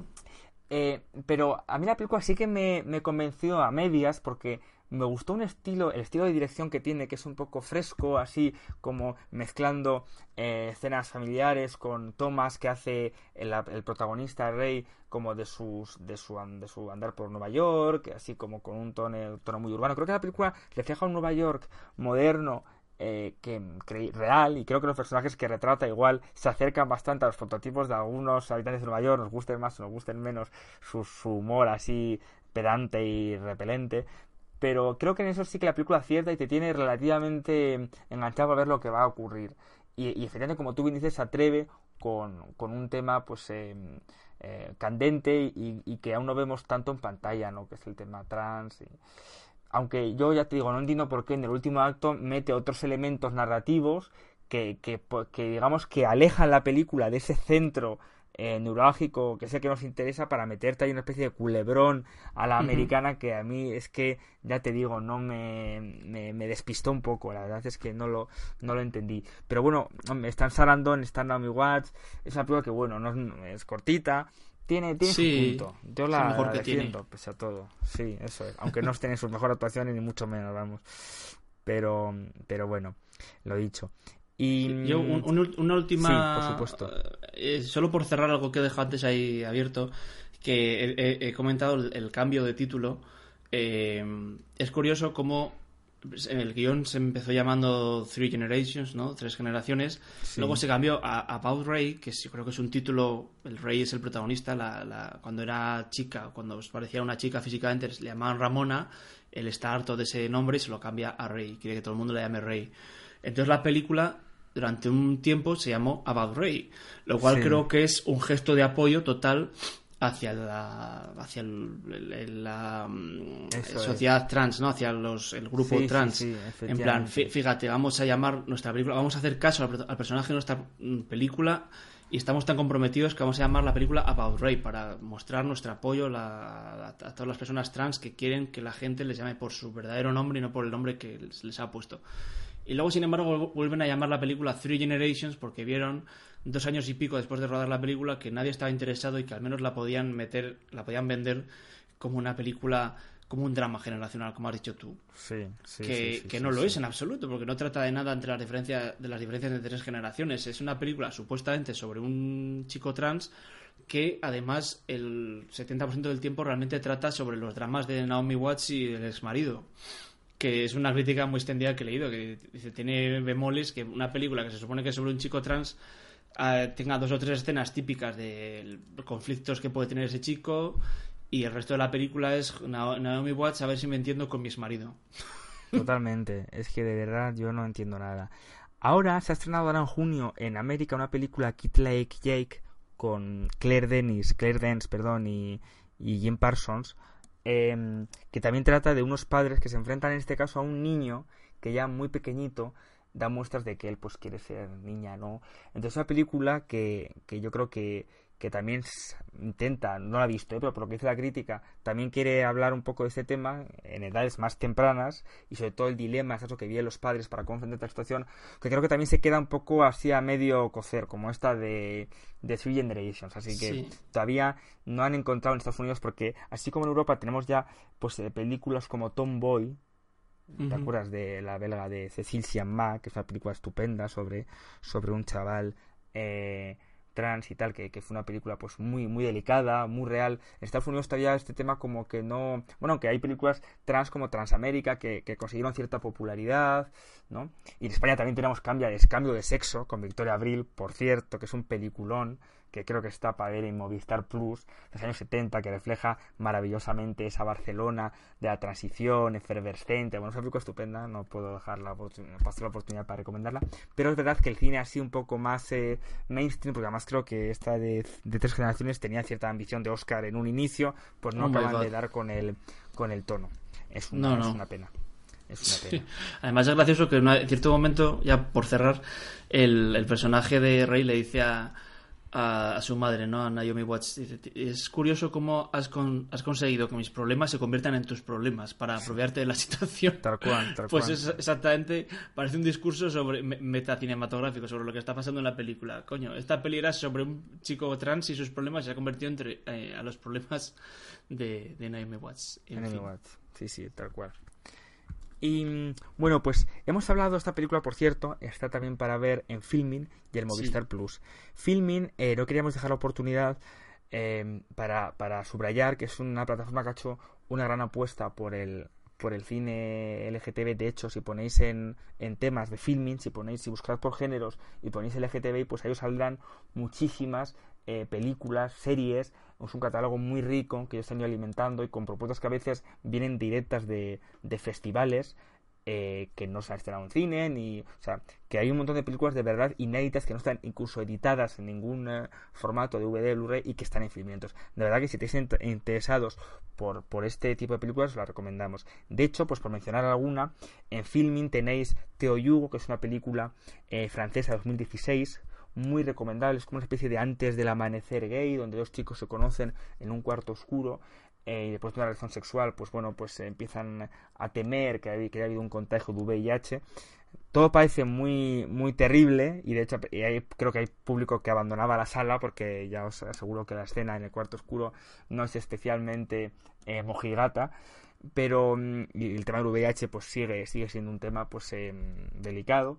Pero luego la película se convierte en un alegato romántico con un paseo eh, a través del París nocturno que de verdad te reconcilia un poco ¿no? con las personas y efectivamente, oye, pues eh, muestra una forma de conocer, de, de, conocer personas, o bueno, de un tipo de encuentros que existen y que, bueno, que forman parte también de, de la vida eh, para la comunidad gay y que es muy interesante. Y es una película preciosa, de un tándem de directores que nos ha tenido también un buen puñado de, estupendas películas de LGTBI como eh, Troll de Félix, que están filming, etcétera. También, ya para los más aventureros, para los que seáis cinéfilos y queráis ver lo que es un, director así eh, atrevido, os recomendamos El Ornitólogo, que es un, film inclasificable, eh, maravillosamente rodado, con una fotografía increíble, pero eh, absolutamente desconcertante, porque está entre el relato religioso, el, el relato erótico y, no nos sea muy en cómo la dirige ya Pedro Rodríguez que tiene mucho mucho eh, mucha fama entre la intelectualidad así cinéfila y bueno, y si sois aventureros y queréis ver como, no sé, si era el roto de San Sebastián, bueno, bueno, una cosa peculiar en torno a un río, un ornitólogo, bueno, en fin. Em, que si os gusta, que si os veis que en Alex Strangelove os ha gustado el tema de los amantes de los animales y queréis ir ya pues a otro nivel, pues el ornitólogo de Yao Pedro Rodríguez en Filmin eh, es una buena apuesta. Y, bueno, en Filmin también lo que hay mucho son, eh, son series, series como por ejemplo una webserie que está ahora eh, que acaba de, estrenarse en la plataforma que es ahora es el momento, Le, Les Don Gallé, y que de verdad es una serie preciosa porque refleja un poco lo que es la vida en una comunidad de militantes gays en Lyon. Es decir, trata todos los temas que uno pueda esperar de una película em, de LGTBI, es decir, pues la salida del armario, despertar sexual, las dificultades sociales, familiares, incluso de un personaje musulmán, pero también trata esa vertiente política que siempre es muy interesante porque es una realidad también en el mundo gay, toda la militancia que hay, todos los conflictos, y es verdaderamente bueno verla y además en una serie que se ve nada, en hora y media, si son capítulos de 10 minutos, una webserie como Dios manda, que podríamos relacionar con 120 latidos por minuto. La película em, que ganó eh, muchos César, estuvo nominada al Oscar, porque también fue, digamos, la película francesa del año. Y hablando de series, em, en Netflix tenemos una serie, Please Like Me, que, que estoy estando a saber lo que opinas de ella, Guillermo porque es una serie única. A mí, eh, bueno, eh, no he podido verla entera porque tiene cuatro temporadas eh, y no tengo yo tanto tiempo libre. Estoy trabajando en ello, como diría Aznar. estoy al final ya de la primera temporada y bueno, me está gustando muchísimo porque tiene un sentido... Es, una serie que, por lo que he leído, su productor ni siquiera sabía cómo venderla así como comedia o drama y se nota muchísimo porque es una yo diría que es una comedia porque te ríes bastante pero tiene unos temas tan duros y tan trágicos en algunos momentos que realmente te hace sentir incómodo. Es una mezcla de, humor es una serie australiana y, y, por lo que he podido ver yo tanto de esta serie como de algunos cómicos australianos el humor australiano es básicamente coger situaciones muy duras en la vida real y reaccionar ante ellas con un poco de con una mezcla entre practicidad y, absurdo, ¿no? Y esta serie realmente es así, o sea, en los primeros capítulos ya vemos que el protagonista eh, empieza a tener sentimientos homosexuales hacia otra persona, eh, tiene una madre que ha intentado cometer suicidio y se tiene que ir a vivir con ella. Y su reacción ante todos estos temas es un poco entre la parsimonia, el egoísmo y el, ay, deja en paz que no, ahora no quiero lidiar con esto. Y a mí me está, me está gustando mucho. Creo que tiene un sentido del humor muy único. Eh, son capítulos muy cortitos y muy ajustados a la, duración a lo que realmente debe ser y tiene un timing cómico muy muy bueno y por lo que he leído luego más adelante trata temas todavía más eh, profundos y consigue alcanzar ese eh, equilibrio que tan difícilmente se alcanza entre la carcajada y la lágrima Así que yo le, voy a dar una oportunidad y espero que, el resto de, nuestros oyentes también. Y, no sé tú qué piensas, Álvaro. Pues la verdad es que efectivamente es una serie que tiene para empezar un protagonista muy peculiar. Así como decíamos que el Darius Strange Love nos sorprendía, este ya nos, nos eh, alucina. Porque, ¿cómo lo definirías? Es. Es, un, es un joven de 20 años que, como él mismo dice, parece que tiene 40, pero... Sí, es un eh, poco horrible es morir. Además es un tío no especialmente simpático. O sea, no tiene ningún atributo que, que, cuando tú leyeras el guion dirías, joder, le veo de protagonista de una serie, le veo un carisma. No, porque también ahí está la gracia. Que es un tío, pues bueno, que efectivamente para empezar, nada en una especie de, desconcierto o, o, imprevisibilidad sexual y sentimental eh, de tomo y lomo. Y que además, pues bueno, eh, es, es, vamos, un tío que te lo crees porque efectivamente en la vida, pues en realidad la mayoría de personas son así, o sea, no son estupendo, maravillosamente simpáticas o todo lo contrario. Pues bueno, están ahí un poco en un término medio, ¿no? unas horas que es así, otras horas que es allá. Pero es, sorprende que una serie apueste por personajes como este, ¿no? Tan reales, tan un poco en el límite entre lo simpático y lo antipático. Em, de hecho, el título, pues bueno, es que no puede ser más diferente. Please Like Me, porque efectivamente, pues igual no es un personaje de, que, que así rápidamente amarías, ¿no? Pero, pero bueno, es que ahí está la gracia también, ¿no? Sí, tienes razón. Que em, además, este, el, por cierto, el personaje protagonista, ahora que me lo recuerdas, vamos, el actor protagonista no solo es actor, sino que es eh, esto parece un poco un one man show. Es un, el creador de la serie, es el director de varios de los capítulos, es el escritor, eh, vamos, el, que ha, el que ha concebido la serie. Y es un tío, pues sí, tiene esa cara de viejuno, o sea, de viejoven, perdón, que lo mismo puede tener 40 años que, que 20. Sí. Y, un poco lo que dices tú, ¿no? Que no tiene ninguna cualidad. Eh, reacciona ante los traumas con una mezcla entre indiferencia, eh, no querer no querer hacerse cargo de lo que está sintiendo. De hecho, muchos personajes le dicen, pero de verdad no vamos a hablar de esto que acaba de pasar, que me parece súper fuerte. Eh, no sé, luego... Eh, no, ahora tengo que hacer otra cosa. Es un poco... No, no es particularmente likeable, ¿no? Tiene, es, egoísta en muchas de sus decisiones, pero creo que eso es precisamente lo que le puede acercar más a la empatía con cualquier espectador que sí, que no que sea, pues yo que sé, un personaje típico de una teleserie americana que parece que tiene que ser el ejemplo de el ejemplo de padre, el ejemplo de hermano. Este es un pues bueno, una persona normal y corriente eh, enfrentada a situaciones muy extremas y que no quiere hacerse responsable de, nada de lo que está a su alrededor. Pero también tiene un buen corazón, yo creo, tiene buen fondo. Sí, desde luego, y, es lo que te va, lo que vas descubriendo, lo que te va conquistando de la serie, ¿no? Y, y por lo que tengo entendido, eh, también ha habido un estreno de una serie así eh, potente en HBO, también HBO España, ¿no? Que también toca estos temas, ¿no? Que la nueva serie de Ryan Murphy.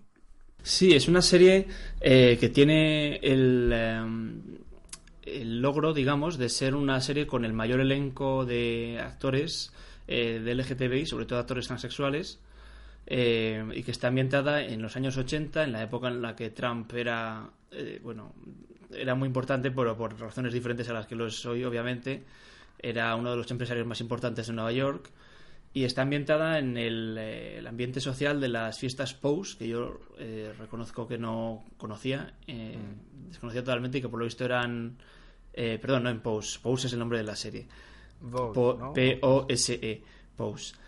Y la está ambientado en lo que se llaman balls, que eran eh, fiestas donde los jóvenes gays, eh, sobre todo transexuales, latinos y negros, podían eh, ir allí y ser ellos mismos, ¿no?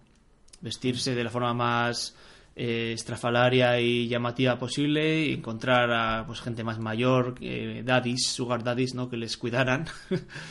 y bueno, yo es una serie que todavía no he tenido la oportunidad de descubrir pero está, como tú bien decías, está desarrollada por un hombre que es Ryan Murphy, el creador de American Horror Story, que para mí pues ya le da un voto de confianza, porque desde luego American Horror Story la, amas o la odias, pero desde luego tiene un, tono eh, único. Y de hecho varios de los actores de esa serie, de los habituales de esa serie, porque esa serie no sé si sabes que tiene entre las temporadas, aunque estén eh, aunque tengan tramas diferentes una de otra, repiten los actores de una en otra, interpretando personajes diferentes. Y aquí tenemos a gente como Ivan Peters, que yo creo que ha salido en todas las temporadas de aquella serie, o Kate Mara, que si no me equivoco salió en dos temporadas. Eh, y yo creo que vamos, hay que darle un voto de confianza porque este hombre, como mínimo, no te va a dejar indiferente. Por supuesto, a mí la es que me recuerda mucho em, a, lo que muestra el, famoso documental Paris is Burning, que está en Netflix, por cierto, un documental pues eh, fundamental en la historia del movimiento trans porque efectivamente refleja estos bols que comentas, ¿no? Que, que permitían ¿no? a muchos jóvenes gays, transexuales, em, que bueno, que estaban o bien a veces abandonados por sus familias o en situaciones de pobreza, pues lograban un, una, un mundo, ¿no? Construían un mundo paralelo donde vivían eso en familias, ¿no? Y hacían competiciones de baile y de transformismo, realmente espectacular. Y eso les daba una alegría y les, permitía eh, vivir en comunidad, que fue algo, pues, eh, vamos, una costumbre, una tradición importantísima, ¿no? Y de hecho, este año también se ha hecho una película que yo vi aquí en el Festival de Cine de Bilbao, que se llama Saturday Church, que, que también es un poco pues eh, que refleja este mundo. Es una película musical, pues bueno, modesta, hecha con un presupuesto limitado, porque también es muy bonita. Entonces me suena que Ryan Murphy, como siempre tiene el olfato, yo creo, muy desarrollado, ha visto que desde luego en ese mundillo ya potencial para una serie, porque es que lo hay, y, tú ves el documental este de Países Barren y te extraña que no haya habido eh, una ficción antes, ¿no? Que, refleje este mundo. Con lo que, sin duda, aunque veo que las relaciones están siendo un poco variadas a esta serie, eh, va a ser igual de exuberante, igual de, ambiciosa como el resto de creaciones de, este hombre, ¿no? De Ryan Murphy. Y, bueno, yo me gustaría aprovechar también para hablar de una miniserie, en este caso, que está en filming, que se llama Man in an Orange Shirt, que, eh, que es una miniserie preciosa, solo dura dos horitas, son dos capítulos de una hora cada uno, em, y que muestra dos historias. En la primera parte eh, se desarrolla en, Gran, Bretaña post Segunda Guerra Mundial, la historia de amor prohibido entre dos jóvenes, un capitán y otro soldado, que fueron compañeros de ejército y de escuela, y en la segunda parte lo que le ocurre al nieto de uno de ellos, ¿vale? Y el problema que, que él, ya no por la clandestinidad obligada, sino por todo lo contrario, ha desarrollado una adicción al sexo que en realidad lo que revela es su, digamos, su homofobia interiorizada, ¿no? Es decir, que él, él rechaza la posibilidad de, amar a otro hombre, aunque, aunque, aunque esté teniendo sexo todas las noches, ¿no? Con ellos. Entonces, el vínculo es la familia y el personaje de Vanessa Redgrave. Y de verdad es una miniserie eh, preciosa, con el mejor sello BBC, exquisita, em, pertinente, se, se, produjo para celebrar el 50 aniversario de la despenalización de la homosexualidad en el 67 en Reino Unido. Fue el año pasado cuando se estrenó la serie y de verdad que no os la podéis perder. ¿Vale? Man in an Orange Shirt.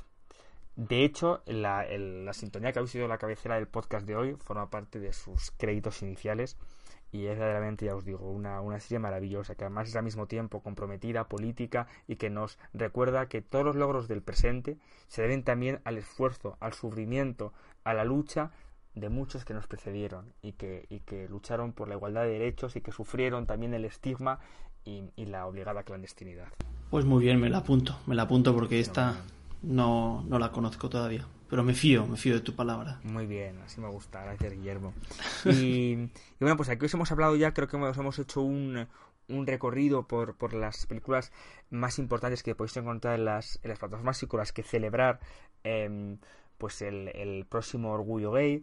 Hay muchas más, eh, tenéis en, en, Netflix tenéis un montón, tenéis también Fourth Man Out, que además es muy patriótica, muy divertida, Handsome Evil, que también se desarrolla en un instituto, eh, tenéis un montón. Con, si ponéis gay en la plataforma, ya ver cómo os, aparecen un montón. Casi todas son bastante, bastante buenas, yo creo. Yo creo que os hemos destacado las más eh, igual potentes o las, o las que cinéfilamente han marcado más los últimos años. Y bueno, y también recordaros que ahora en cines pues tenéis una, una, una buena cantidad también de películas de, de, este tema. Por supuesto, la que, la que muchos estáis deseando ver, que es Love eh, Simon, Em, de la que, pues bueno, ya hablaremos también en otra ocasión, pero mm, yo suelo decir que, en mi opinión, es una película, pues bueno, que llega como 30 o 40 años tarde, por así decir. No, no, no quiero Em, eh, digamos, infravalorar sus méritos, es obvio que refleja una salida del armario de forma bastante creíble, pero todo lo que la rodea, que es absolutamente artificial, un argumento de, de enviarse mails, de a ver quién es el que me envía el mail, será este, será el otro, eh, un show final absolutamente delirante. A mí toda esta cultura eh, americana, un poco, ¿no? De convertir tu vida íntima en un show, que es lo que, lo que ahora también se estila, pues en las redes, ¿no? Instagram es eso, al fin y al cabo, que es una realidad, pero de ahí a convertirlo en ejemplo en una película de, de, cómo proceder a salir del armario, pues hombre, me parece un poquito irresponsable. O sea, la película, aunque hay escenas que, que parecen muy auténticas y que hay actores muy buenos, eh, al final, el final te deja un regusto como de falso y como de que además eh, está en la dirección equivocada. O sea, nunca va a ser bueno, yo creo. Eh, tampoco quiero, quiero decir que no haya que, que, gritar al mundo, por supuesto que hay que gritar al mundo lo que uno es, pero de ahí a convertir tu orientación o tus sentimientos en un show que, lo, que para que el colegio lo disfrute y para que el público se emocione con recursos baratos, a mí sinceramente en eso no me no me van a no me convence. Y de hecho creo que por ejemplo Alex Strangelove tiene un protagonista bastante más carismático y divertido y auténtico que igual el de Love Simon que por cierto Love Simon empieza con una con una voz en off horrorosa eh, del protagonista diciendo yo soy como tú, yo soy como tú, como que dando a entender que, que, por el hecho de ser gay ya no fuera a ser como los demás. O me creo que ya tenemos un poquito superado que la orientación sexual no condiciona para nada y que es absurdo hablar siempre de que si yo soy como tú, tú eres normal, yo no soy normal. Señores, ya esto, ya esta fase ya creo que la tenemos superada. ¿eh? Es una película, que, que, que demuestra eso que que hombre, que en el cine americano, para llegar a ser una película mainstream, tienes que ser todavía un poquito conservador. O tienes que todavía ajustarte a la ideología, ¿no? Así un poquito más eh, tradicional. Entonces, em, Love Simon pues está bien, tiene sus momentos y, hay que celebrar que el cine los grandes estudios se abran a películas con esta temática, pero ya os digo que tenéis apuestas, algunos días que os hemos hablado, que también son muy, que igual son ya un poquito más, pues eso, en, otro nivel de, ¿no? De, modernidad o de desarrollo dramático, vamos, en mi opinión. De complejidad, ¿no? Sí, de complejidad y de personajes auténticos. Pero bueno, pues que ya os digo que, que, todo, que el cine, desde luego, a todo hay que dar una oportunidad, mientras que no sea una total bazofia, todo lo que tenga ciertos, aunque sean puntuales, pues hay que reconocerlos. Y, y ver cine, ya os digo que nunca va a ser una pérdida de tiempo. No, no, porque incluso las pelis malísimas, eh, que decir, te pones cualquier tarde de sábado o domingo a ver la peli de turno en la cadena nacional y oye, te...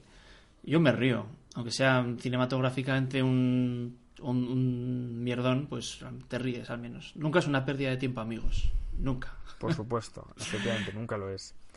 Pues oye, qué, qué, pena, yo quería ir a verla y voy, voy a ir a verla de todos modos, pero creo que me has me has condicionado mentalmente, pero bueno. Vaya, sí, esto, es lo malo, de, leer críticas y de oír críticas y de todo, que al final pues siempre vas con alguna idea preconcebida. Pero si la película es buena, o si te gusta, te va a gustar por mucho que haya sido malo antes, yo creo.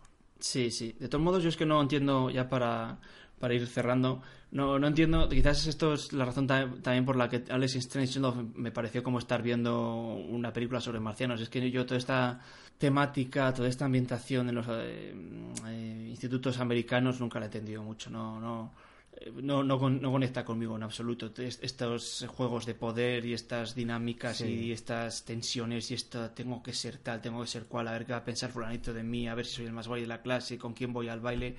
Esas cosas como no, como me parece como que estoy viendo una película de ciencia ficción, pues no, no añaden dramatismo. Para mí sería mucho mejor eh, ver una escena de, joder, tengo que ir a ver a mi abuela a ver cómo le cuento esto. Eso sería para mí muchísimo más realista que cualquier chorrada de estas que se quieran inventar que parece que son el fin del mundo para el protagonista. Sí, porque además ninguna igualará el nivel de chicas malas o de clules fuera de onda, los auténticos clásicos y milestones del cine instituto, así que todo lo demás es, eh, es imitación, que vamos a hacer. Muy bien. Bueno, pues eh, nada, es, ha sido un verdadero placer hablar eh, contigo, Guillermo, y compartir con todos vosotros nuestras impresiones. Y, nada, pues no queda más que despedirnos. Eh, desearos que disfrutéis de verano y del, y del orgullo. Y, eso, nos, eh, nos esperamos la próxima. Efectivamente, ya hemos dado un pequeño spoiler de lo que vamos a tratar en el próximo podcast, pero bueno, también traeremos otras sorpresitas y otras cosas que nos esperáis. Eh, como la sorpresa de hoy de que mi micrófono funcionase bien. ¡Ajá! Esa no la visteis venir. Eh, y nada, hasta entonces, como bien dice Lauro, pues nada, disfrutad del, verano los que podáis. Y nada, cuidaros mucho y dejarnos eh, todo el feedback que queráis para ayudarnos a mejorar o para insultarnos, lo que os sea más satisfactorio. Y nada, hasta entonces, pues nos despedimos y os dejamos con una cancioncilla que ¿cuál va a ser, Álvaro? Eso va a ser de Alex Strangelove, la canción Promise, cuya letra precisamente refleja la importancia de compartir con todos aquellos que queremos, eh, que queremos pues, nuestros verdaderos sentimientos y no tener miedo a abrirse a los otros. Efectivamente, no tener miedo, maldita sea, no tener miedo. Hasta muy pronto, chicos y chicas. Hasta pronto, besis.